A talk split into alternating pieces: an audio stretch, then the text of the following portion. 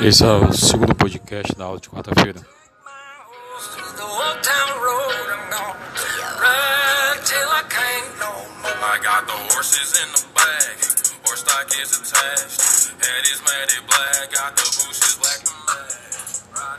Então, respondendo aqui essas cinco questões da página 162, a primeira diz assim: Com base nas informações presentes no cartaz, conclua que está sendo queimado.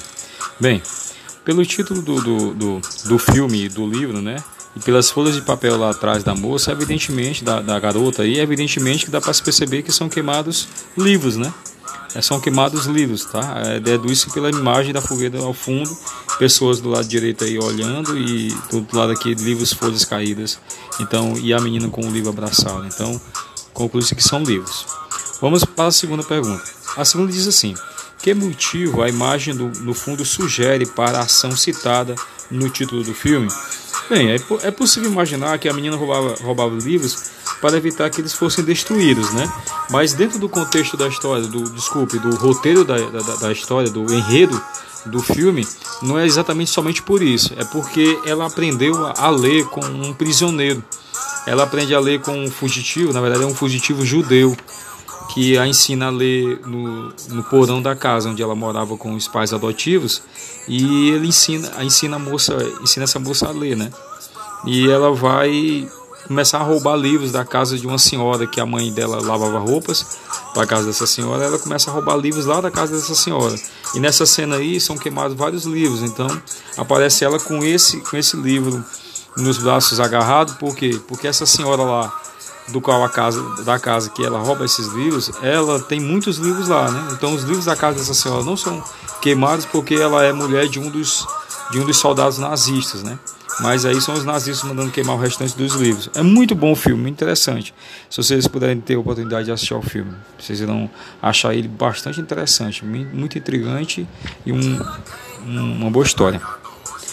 A terceira pergunta diz assim: qual é o substantivo central no título do filme? Bem, é menina. A palavra menina é uma palavra, é um substantivo.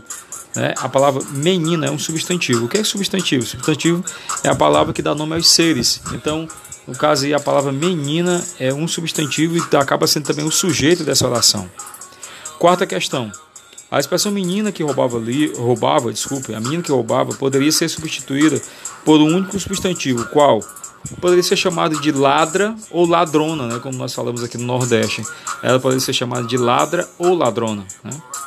E, e a quinta pergunta faz assim: que diferença de sentido existe entre o título original do filme e aquele que seria formulado com essa nova palavra? Bem, o título original uma palavra menina, enfatiza as características da pessoa que realiza a ação de roubar, destacando seu gênero e sua idade. É, enquanto o título com a palavra ladra ocultaria a idade, reforçando apenas o gênero da pessoa e a ação praticada por ela. Daqui a pouco retornamos para o nosso terceiro podcast da aula desta quarta-feira.